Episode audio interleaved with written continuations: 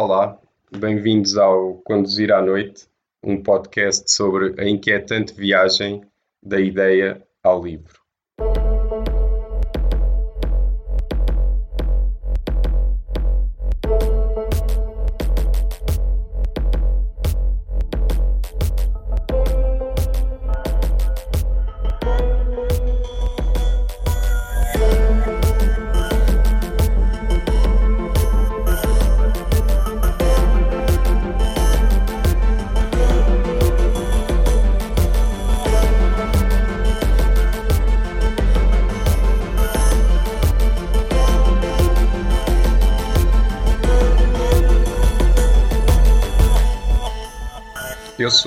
Gonçalo Mira, o vosso anfitrião, e já trabalhei em quase todas as profissões ligadas ao mundo do livro. Já fui livreiro, já fiz revisão, tradução, leitura de originais, fui crítico literário durante muitos anos.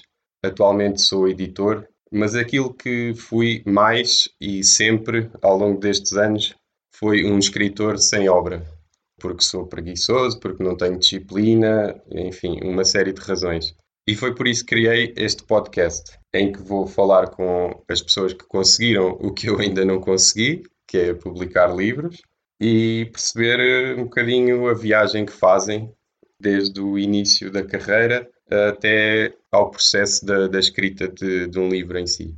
E o meu primeiro convidado é o Alexandre Andrade, que nasceu em 1971 em Lisboa e que publicou o primeiro livro em 97, um romance chamado Benoni. Entretanto, já publicou vários outros romances e livros de contos, com alguns interregnos pelo meio, já vamos falar sobre isso. E vamos começar, se calhar, pelo início.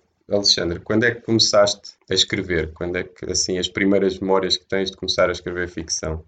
Olá, começo por agradecer o convite para participar neste podcast respondendo à questão, eu comecei, como a esmagadora maioria das pessoas que depois se acabam por, acabam por dedicar-se à escrita de forma mais ou menos séria, comecei na adolescência, ou até mesmo na infância, se, se contarmos também com as redações escolares e esse tipo de exercícios literários, e, e prossegui. Nunca houve um período da minha vida significativamente longo no qual eu tivesse deixado de escrever por completo mas foi de facto um, um, percurso, penso eu, bastante típico de algum interesse pela, pela escrita, alguma curiosidade, tentativas e, sobretudo, a, a, a, sensação de que aquilo que eu fazia agradava a algumas pessoas, atraía alguns elogios, e, e a partir daí fui eh, percebendo de forma cada vez mais consistente que era algo que me não só que me dava prazer, embora aqui eh, façamos um pequeno parênteses, o prazer consista mais em ver o resultado final, não no processo em si, uh, dava-me prazer e, sobretudo, ajudava-me a, a exprimir-me, é permitida esta palavra, se calhar um pouco pomposa neste contexto, e ajudava-me, e isso foi algo que me apercebi, se calhar mais tardiamente, ajudava-me, no fundo, a estar mais, a, mais à vontade com o mundo e a, a perceber melhor o mundo, as coisas que me rodeiam e, e, as pessoas. E isso foi esse primeiro impulso? Foi uma coisa solitária ou tinhas assim algum grupo de pessoas que, que também, enfim, que tivessem interesses comuns e que houvesse uma espécie de pressão de grupo e pronto, pressão entre aspas? Né? Pois, foi inicialmente solitário, embora muito canalizado para exercícios escolares.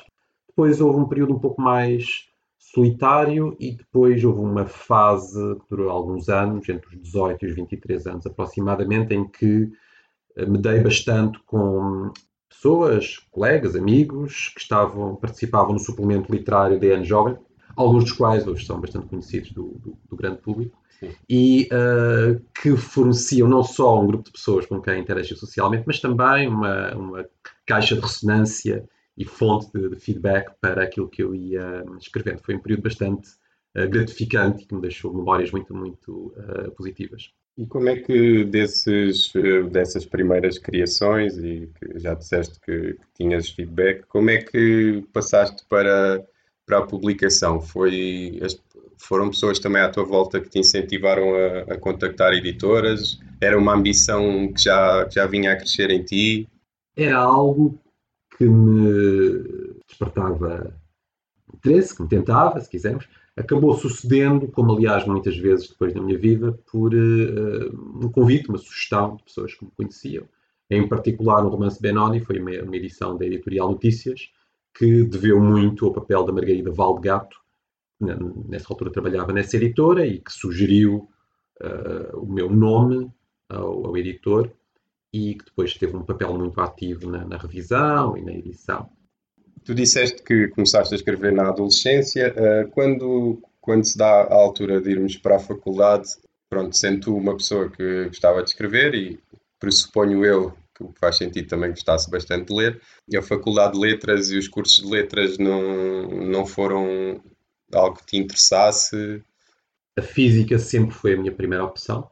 Estava muito voltado para um curso científico. Eh, não que a perspectiva de um curso de humanísticas não me agradasse, mas um pouco porque a física, sobretudo a física de partículas na altura, embora depois tenha derivado, um pouco porque a física me interessava muito e continua a, a interessar, e um pouco por sentir que, em termos de perspectivas profissionais, seria algo de mais favorável, a minha escolha sempre foi a física. Se bem que a dar altura, já depois de começar a física, tinha tido uma, uma pequena crise que quase me levou a, a ingressar na, na, em, em, letras, mas Sim. acabou por não se concretizar e hoje em dia sinto-me contente com isso.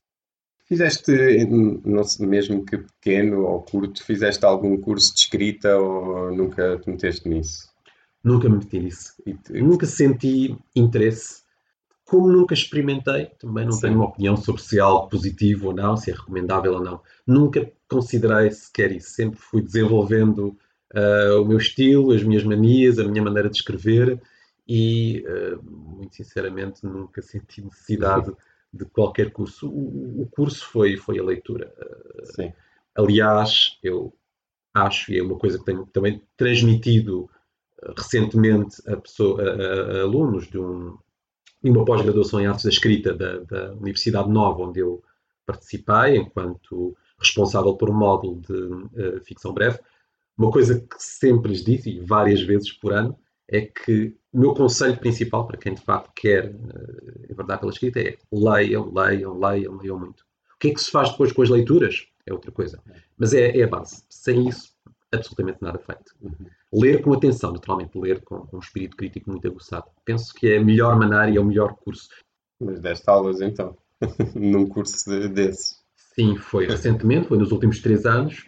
Foram aulas muito uh, interessantes, pelo menos do meu ponto de vista, porque o, o corpo discente era composto por pessoas com formações muito diversas, o que é um desafio, naturalmente, mas deu muito, muito gosto. Abordei autores de que eu gosto muito, como por exemplo uh, Salinger, o Barthelmy, Lydia Davis, uh, Crane, e o abordá-los numa perspectiva de tentar transmitir alguma coisa aos, aos alunos obrigou-me também a trabalhar um pouco mais esses textos, a compreendê-los melhor e, portanto, também foi positivo para mim.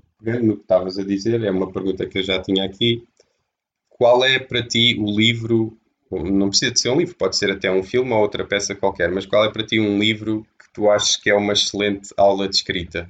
Tenho muita dificuldade em responder, não acho que haja um só, porque o importante para mim é que quem quer escrever seja exposto a muitas maneiras de tratar a escrita, a muitos estilos, a muitos registros. Portanto, eu, eu hesitaria em apontar um ou sequer uma dezena. No entanto, deixa-me deixa, deixa também dizer que se eu fosse mesmo pressionado, eu, mesmo sem dizer nenhum título, eu talvez recomendasse que quem quer começar esse percurso, acho que faz mais sentido começar pela, pelo excesso, pela profusão, Sim. do que pela parcimónia. Portanto, eu aconselharia okay. autores, se calhar, do, entre os pós-modernistas ou entre aqueles mais exuberantes, até realismo mágico, para depois ir aprendendo o que é que se quer retirar para Sim. se chegar a algo mais consentâneo com o que a pessoa quer, quer fazer. Tu és professor, certo? Na Faculdade de, de, Ciências, de Ciências, da Universidade de Lisboa, sim. Quantas horas por dia, ou se não for sempre igual, quantas horas por semana é que te ocupa a tua profissão? A minha profissão não tem um horário fixo. É um privilégio, é um luxo, ou seja, eu uh, não tenho um número de horas fixo que tenha de dedicar a carga horária que eu tenho está associada à, à, à lecionação, que é uma carga que de facto pode parecer muito reduzida, é em média 8 horas por semana. ao longo de, de, de dois semestres. Portanto, essencialmente entre Sim. setembro e dezembro, primeiro semestre, e entre fevereiro e maio, segundo semestre. Portanto, cerca de 14, 15 semanas por semestre. Durante este período letivo, eu tenho de dar, em média, 8 horas por uh, semana. Depois, uh, para além da, da lecionação, há todas aquelas componentes, como por exemplo a parte da investigação, que implica desde ler artigos, preparar projetos, uh, analisar resultados, a supervisão de alunos, que me ocupa muito tempo. E, uh, enfim, tudo que tem a ver com burocracias inerentes à profissão. No meu caso, a que eu neste momento sou diretor de um centro de investigação, que é o Instituto de Biofísica e Engenharia Biomédica, o que, infelizmente, não, não dá direito à redução na carga docente, portanto, obriga-me a algum esforço extra okay. e algumas dores de cabeça extra. Portanto, mas na prática, eu, como gosto de ter alguma reprodutibilidade nos horários cotidianos, eu faço sempre rotinas bastante previsíveis. Chego à faculdade um pouco antes das nove da manhã. Normalmente, normalmente venho-me embora um pouco depois das seis da tarde. E a não ser que haja qualquer eh, coisa que me leve para fora da faculdade, seja uma, um júri, seja uma reunião, seja outra coisa, enfim, passo lá esse tempo. Uhum. E, e, é, e, é, essencialmente essa, meu, essa a minha rotina. Uhum. E no meio dessa rotina arranjas tempo para escrever ou é uma coisa que fazes uh, num outro espaço fora? É sempre, é sempre fora, é sempre no serão. Sim. Depois do jantar. É, okay. é quando eu escrevo. Nunca devia. Os dias da semana, o período de, do horário laboral, mesmo não, não, tendo horário fixo, é para eu, eu dedicar ao, ao meu trabalho. Um, Portanto, resta o serão. Eu não sou notiva, portanto, não, não, não escrevo pela noite dentro, não sou okay. capaz. E o fim de semana, embora escreva ocasionalmente, é menos. Uhum. É, é, mais para outras coisas, para, para descansar, para recuperar trabalho em atraso, uhum. também acontece, para uh, dedicar às pessoas, à família claro. e, e, essas coisas. Ir ao cinema, essas coisas também são necessárias. Mas então, durante a semana És uma pessoa que, que guarda mesmo um período do, dos dias, todos os dias, para escrever?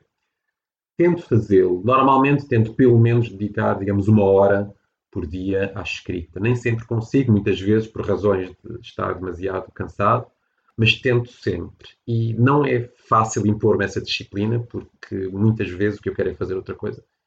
Mas tento obrigar-me. E o obrigar-me, às vezes, passa por um sistema de pequenas recompensas, pequenos engodos, e pequenas táticas. Uma tática que eu desenvolvi e que funciona menos mal é de obrigar-me, pelo menos, sem me obrigar a nenhum número de linhas, nem a nenhum número, número de páginas, obrigar-me pelo menos a uma coisa, que é abrir o fecheiro Word em que estou a trabalhar. É um pacto que eu faço comigo mesmo. Pelo menos abre. Ninguém te obriga a escrever uma palavra que seja. Outra coisa que eu faço e que me tem ajudado é abrir o Spotify e pôr um álbum completo a tocar. Pode ser muitos géneros diferentes, pode ser clássica, pode ser não clássica.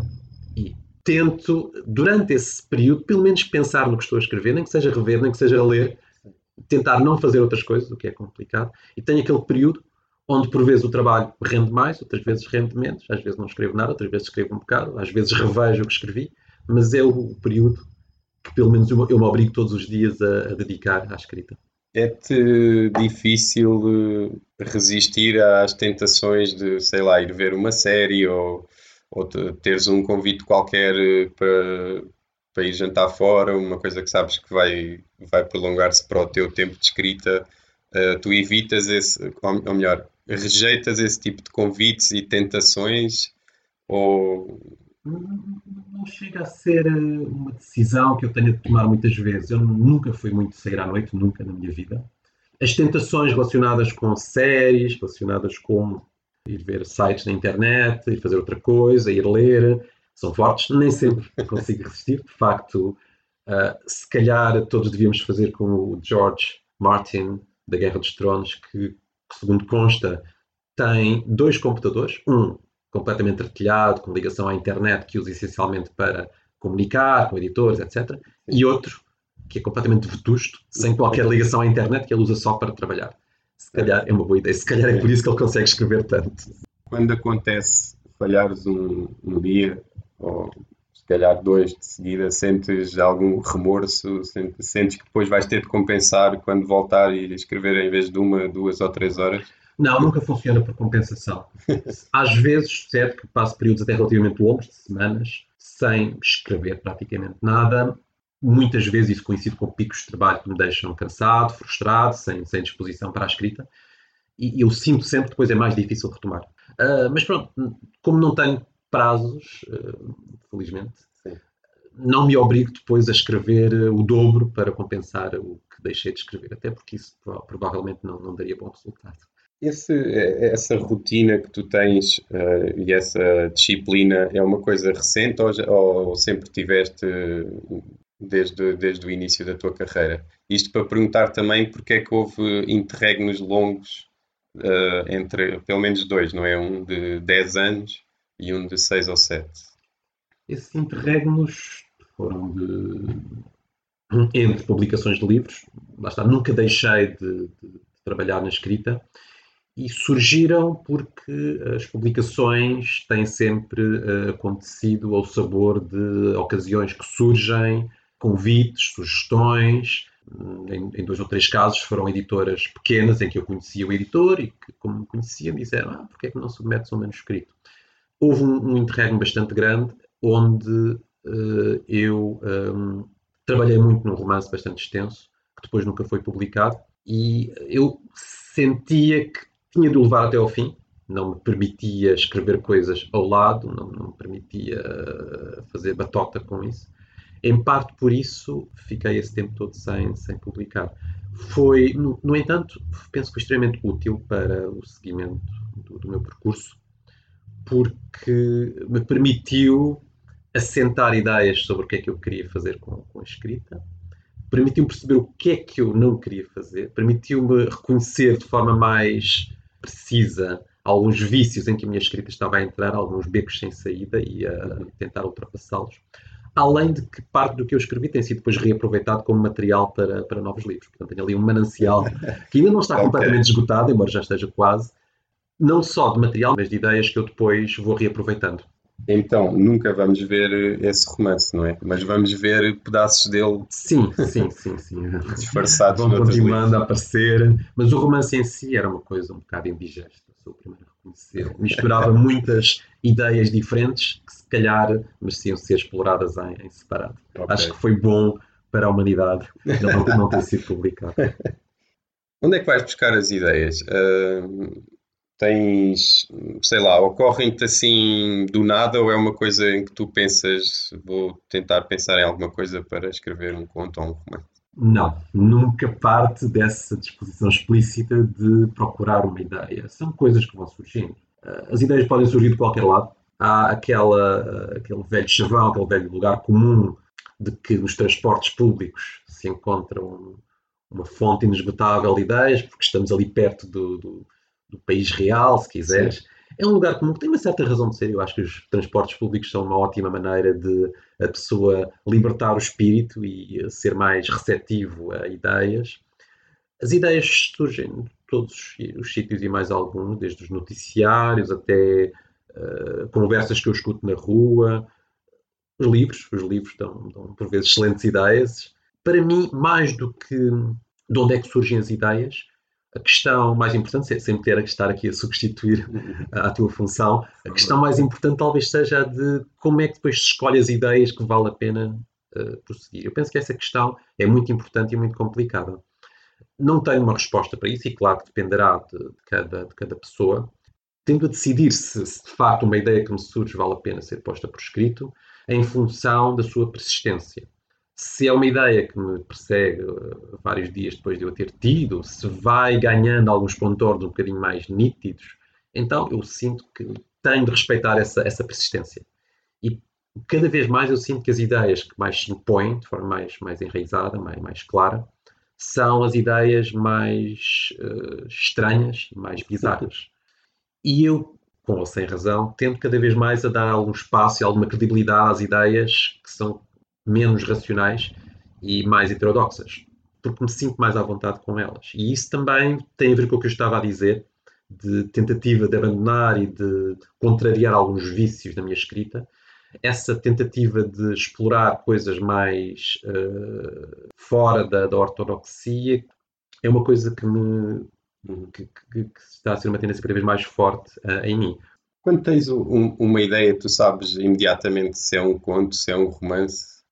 Uma ideia só, isolada, normalmente dá, dá origem a uma ficção mais curta. Ficções mais longas, também não, não tenho assim tantas na, na, minha, na minha bibliografia, normalmente são várias ideias que se vão juntando e completando e que sustentam uh, a possibilidade de escrever uma coisa com mais fôlego. Quando, quando surge uma ideia isolada que depois se, se, se impõe que faz chegar à conclusão de que tem de lhe dar seguimento, normalmente isso nunca dá um, um texto de, de, grande comprimento. Uh, uma ficção mais longa, um romance, ou coisas que eu publiquei que insistia não chamar romances, mas que são um bocadinho mais longas que um conto, surgem, mesmo que haja uma ideia de base, mas precisam de algo mais, precisam de algumas ideias associadas, uma, um esqueleto de narrativa, precisam de um pouco mais de consolidação. Tem tu vários livros de contos, que é, que é uma coisa um bocadinho rara em Portugal. Como é que tu fazes um livro de contos? Tu, tu tens uma temática e, e tu escreves vários contos como quem começa um romance até ao fim? Ou tu vais escrevendo contos, faz parte da tua rotina e um dia decides pegar no que tens e ver o que é que encaixa com o quê e faz um livro? Depende. Houve dois casos em que eu escrevi os contos a partir de uma ideia e já com o propósito explícito de uh, escrever um conjunto de contos, eventualmente depois passíveis de formar uma coletânea, sobre um tema específico. Eu disse dois, mas se calhar só mesmo num caso é que isso foi cumprido à, à letra, que foi o último uh, livro de contos que eu publiquei, chamado Todos Nós Temos Medo do Vermelho, Amarelo e Azul. Aí, todos os contos foram escritos com a temática das cores Sim. e da reação das pessoas às cores por detrás. Houve outros dois em que, embora esta, este propósito também existisse, uh, eu fiz um pouco de batota. Foi uma antologia chamada As Não Metamorfoses e foi uma outra. Quartos alugados. Os quartos alugados, exatamente. Nestes, nestes casos, eu aproveitei um ou dois contos escritos previamente e integrei-os na ideia de base de escrever, no primeiro caso, contos sobre revisitações de textos clássicos ou de situações clássicas e, uh, no, segundo caso, no segundo caso, contos sobre casas, quartos, arrendados, temporários. Portanto, nestes dois casos eu uh, tinha essa ideia, mas também reaproveitei contos que achei que se inseriam bem. O, a, a, última recolha de contos, que eu ainda não referi, apesar de se chamar cinco contos sobre fracasso e sucesso, aí a batota foi um pouco mais longe. De facto, eram contos que já existiam e que eu agrupei, Sim. tendo em conta que todos tinham a ver com, com, com, com o fracasso ou com o sucesso, que aliás são temas recorrentes naquilo que eu escrevo e é, muito, é muita literatura daquela que de facto vale a pena. Tu escreves um projeto do início ao fim ou estás a escrever várias coisas ao mesmo tempo? Normalmente é um projeto de cada vez. Sim. Pode ter havido uma, uma ou duas exceções, mas preciso me concentrar numa só coisa. Não tenho, infelizmente, a capacidade de me dar ao luxo de estar a ter dois ou três projetos em simultâneo. Sim. E dentro de um só projeto, escreves também do início ao fim ou és daquelas pessoas que se calhar escreve uma cena mais para o final e depois escreve uma cena mais do início? cada texto, cada conto, cada ficção, normalmente é do princípio até ao fim. Eh, já houve exceções também, mas uh, normalmente dá-me mais, dá mais eh, jeito assim e consigo resultados, penso eu, melhores dessa forma.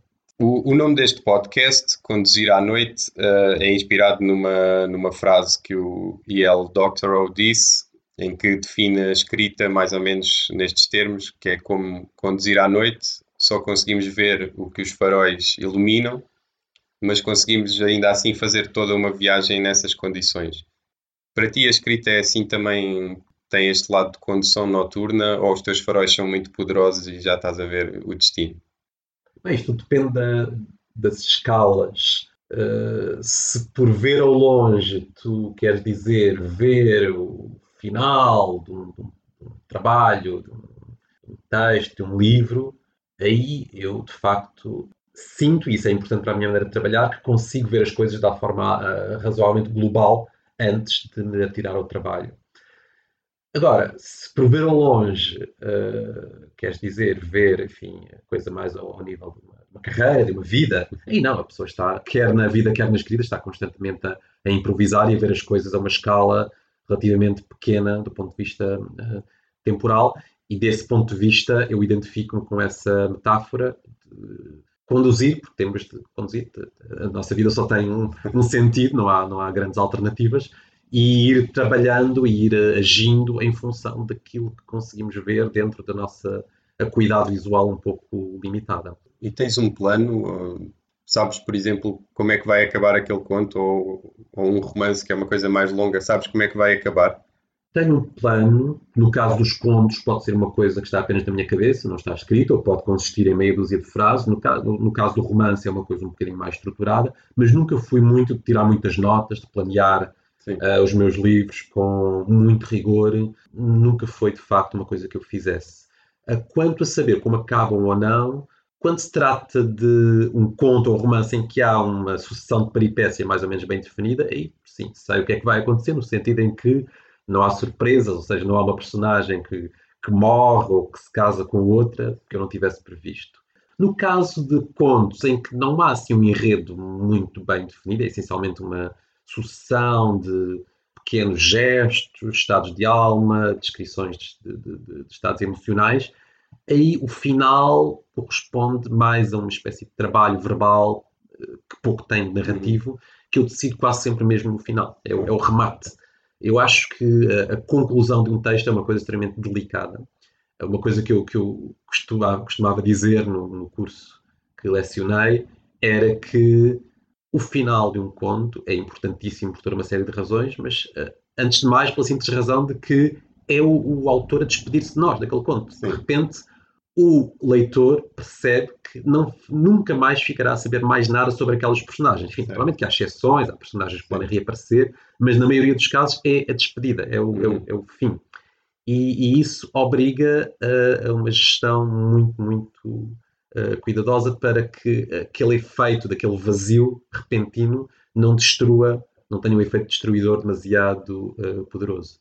A tua escrita é mais livre mais preocupada? Isto é, tu pesas no momento cada frase ou é uma coisa que tu, tu fazes mais livremente e deixas para depois, para uma fase posterior, essa ponderação mais cuidada? Essa é uma questão muitíssimo importante, que também me tem preocupado muito.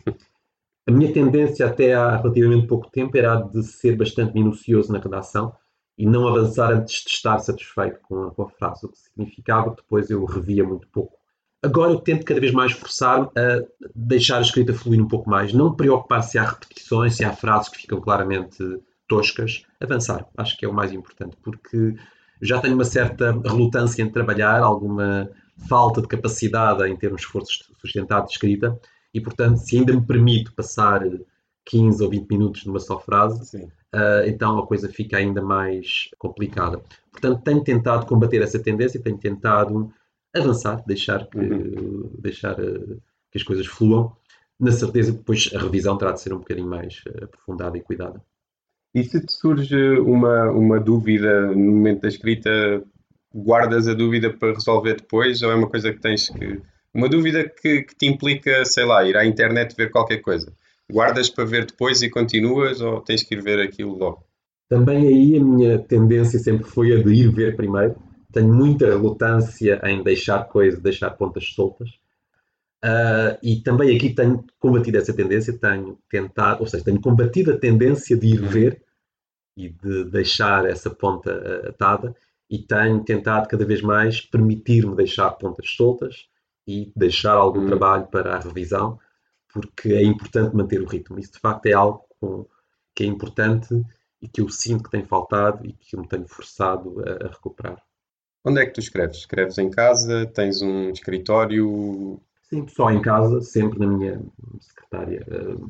Como é que é o teu espaço? Como é que é? É, é um... caótico? É arrumado? Há, há, objetos que tenhas sempre ao pé de ti que são importantes? Gosto de ter a minha secretária limpa.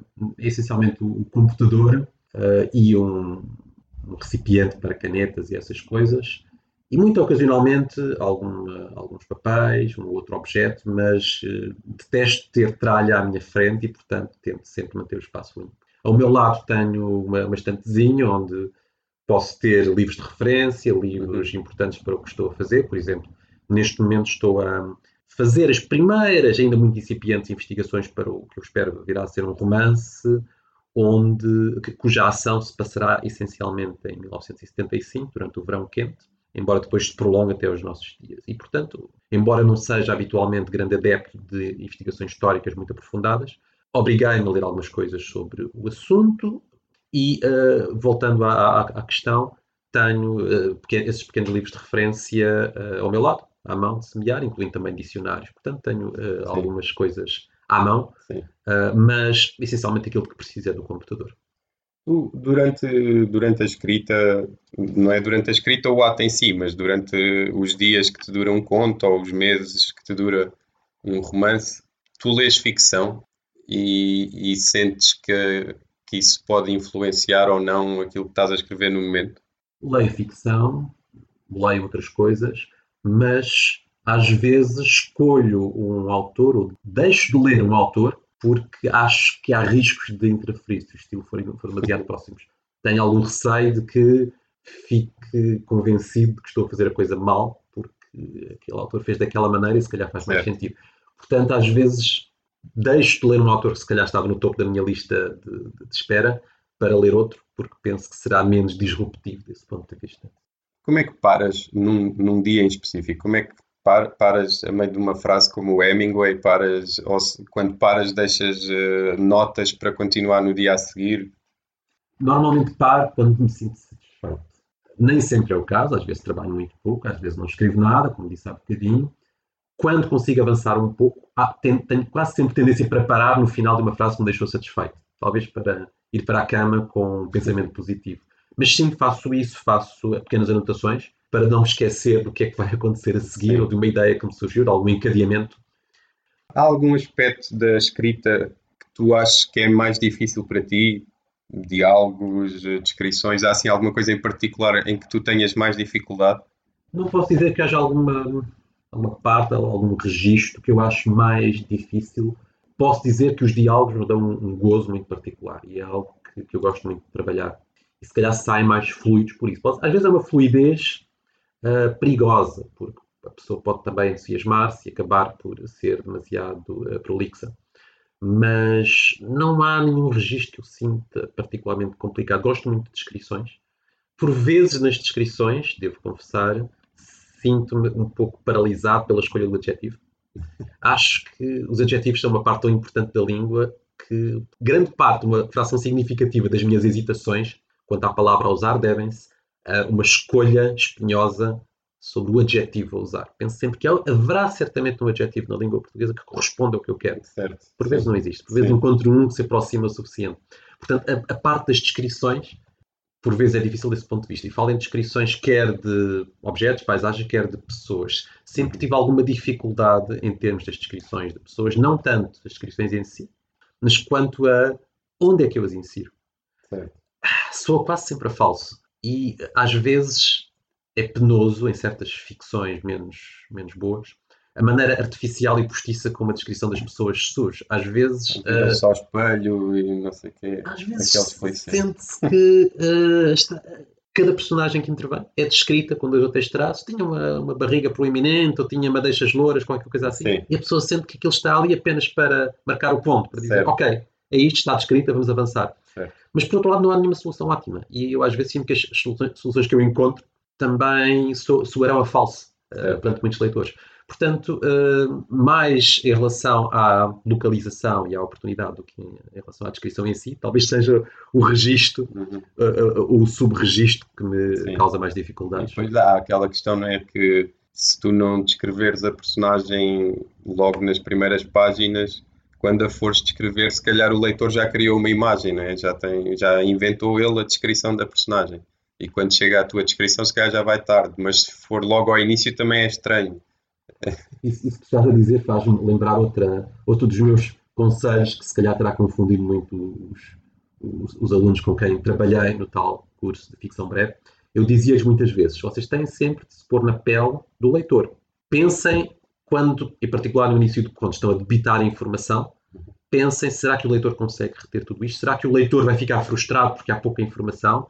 Pensem nisso. Mas ao mesmo tempo também lhes dizia: Bem, mas atenção, se vocês começam apenas a projetar nas expectativas do vosso leitor potencial, vocês acabarão paralisados. A dar altura tem de ser vocês, tem de ser a, a vossa voz. Sim. Eu não tenho certeza de que isto tenha servido de alguma coisa. Se calhar eles acharam que aquele tipo está a dar uma no cravo, outra na ferradura e vai fazer como der na gana. Mas hum, é, eu acho que a pessoa tem de pensar nisso, tem de pensar uhum. que o que escreve é para ser lido. A não ser que a pessoa queira escrever só para a gaveta, para, para a gaveta o que me parece pouco interessante. A partir do momento em que é para ser lido, a pessoa tem de ter expectativas sobre o que é que o leitor potencial uh, será ou não capaz de captar e tem de se escrever um pouco em função disso.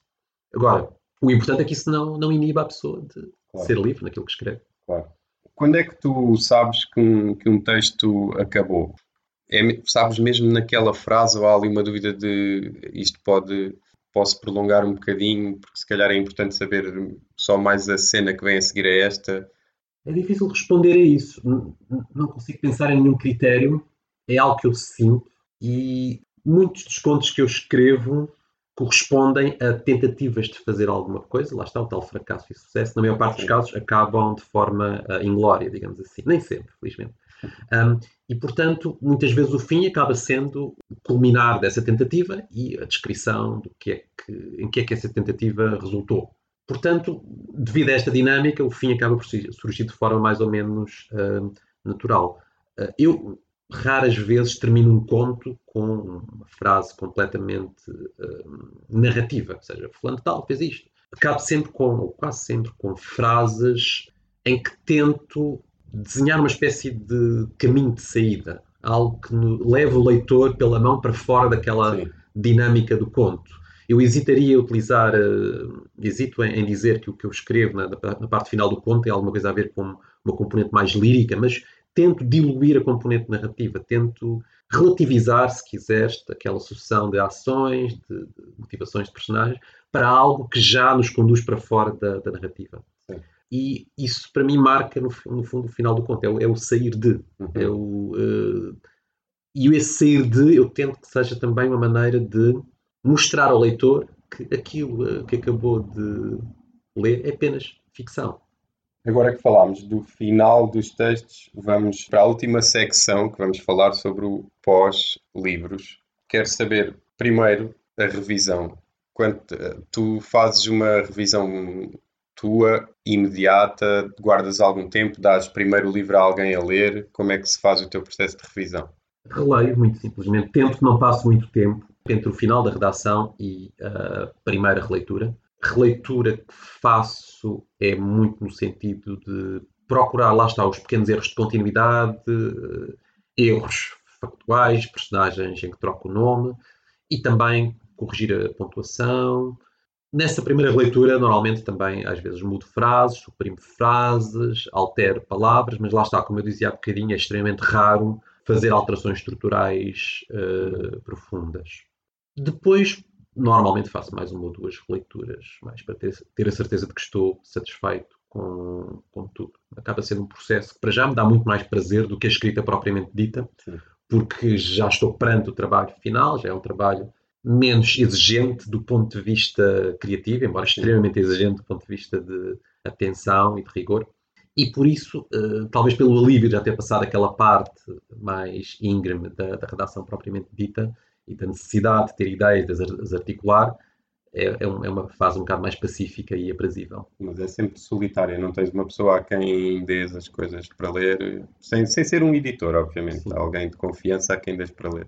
A minha mulher é, faz tradução, mas também fez revisão durante bastante tempo e, portanto, às vezes dá também uma olha dela e fornece sempre conselhos bastante úteis sobre um, a redação. Uhum e, portanto, desse ponto de vista, tenho ali eh, acesso privilegiado.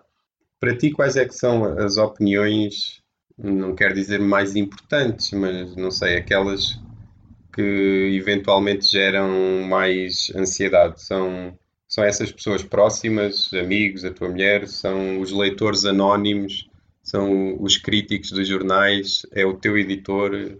Ou não pensas muito nessa questão de, do que é que as pessoas, como é que as pessoas reagem aos teus livros? É, é difícil responder. Sim e não, diria eu. Sim, porque presto muita atenção às, às reações que me chegam. A importância que dou às, rea às reações depende naturalmente da pessoa, como é óbvio, mas uh, qualquer reação que corresponda a uma, uma leitura atenta, para mim, é bem-vinda. Ao mesmo tempo, eu sinto, e não sei se isso é algo de que eu me deva orgulhar, provavelmente não, eu sinto que me influenciam muito pouco. Quando o livro vai para o, para o editor, volta com sugestões ou como é que é a tua relação com os vários editores que já tiveste? Recebem, recebes sugestões de, de coisas, enfim, pequenas ou, ou de grande monta que, que devas melhorar? Depende muito dos editores. Já tive editores que me sugeriam alterações, algumas relativamente substanciais, embora nunca extraordinariamente profundas, no sentido de mudarem muita coisa à estrutura do, do texto. Já tive editores que eram bastante mais minimalistas. A minha relação com o Relógio d'Água, que tem sido a minha editora recentemente, é bastante simples deste ponto de vista. Não, quase nunca há sugestões muito profundas. Há uma revisão, que aliás é feita com, com um grande profissionalismo, devo dizer, que são no sentido de incongruências, uhum. às vezes bastante uh, sutis, e que notam uma, uma, leitura extremamente atenta por, por parte do, do, do, do, revisor. Por vezes são gralhas, obviamente, por vezes são disparates gramaticais da minha parte, mas uh, as sugestões que chegam na fase da revisão são essencialmente a este, a este nível, não são do foro literário, digamos assim. Nunca te sugeriram alterar um título, por exemplo? Não me lembro de uma única ocasião que isso tenha surgido, muito sinceramente. E já agora, os teus títulos são nascem a posteriori ou, ou às vezes tens títulos e depois Sempre é... antes. Sempre, Sempre antes. antes, a sério? Sempre? Motivam-me muito. Sempre antes? Não. Por exemplo, uh, no, no, meu, no último livro de contos, há um conto que inicialmente se chamava Santos Alapa e já depois de escrito, perto do final da redação, mudou de nome para O Azul Omisso. Há exceções, mas normalmente eu preciso de um título para me motivar. Às vezes uh, o título ajuda-me a escrever.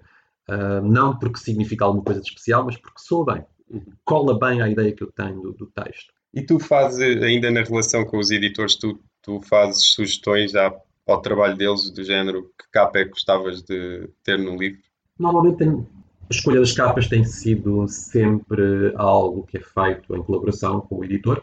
No caso da Relógio d'Água, tenho dado sugestões de, quadros, gosto muito de capas com, com quadros e Sim. as sugestões têm, têm sido aceites. E quando, quando o livro está tá fechado na editora, quanto tempo normalmente demora entre, esse, entre estar fechado, estar revisto, ter uma capa e aparecer à venda na livraria? Nos últimos livros tem sido da ordem de um ou dois meses. E custa-te esperar esse tempo? Ou já estás a trabalhar noutro projeto? Ou normalmente já estou a trabalhar, ou pelo menos já a preparar outros projetos. Claro que gosto sempre de ver o livro na, na livraria, é sempre um momento é, muito especial.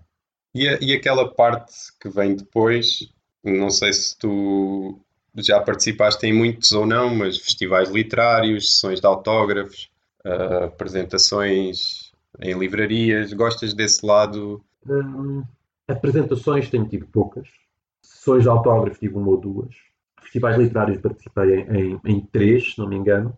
Não é uma faceta da vida literária que me atrai por aí além. Talvez de todos estes, aquele lado que ainda me agrada mais são os festivais literários. Embora tenha também algumas críticas em relação aos festivais literários, pelo menos daqueles que eu, que eu, em que eu participei, penso que há, às vezes, uma tendência para uma profusão muito grande de intervenções, que leva a uma certa diluição do interesse Sim. do evento, e sinto que aquilo que sobra depois do festival é muito pouco em termos de, de ideias concretas. Acho que serve essencialmente para as pessoas uhum. confraternizar e, espero eu, para os espectadores recolherem nem que seja uma ou duas ideias interessantes que os ajudem na, na, nas suas vidas e nas suas escolhas literárias.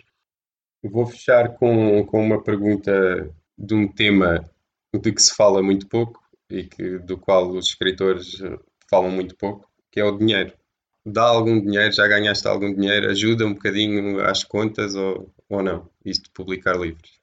Das vendas, obviamente. uh, as minhas vendas são bastante modestas e, portanto, os ganhos monetários uh, têm sido francamente baixos. Não daria certamente para viver da escrita claro. nem coisa que se parecesse. enfim, tive, tive a sorte de ganhar o prémio PEN Narrativa uh, no ano passado, que tem uma compensação monetária um bocadinho mais substancial, mas isso foi uma situação obviamente excepcional.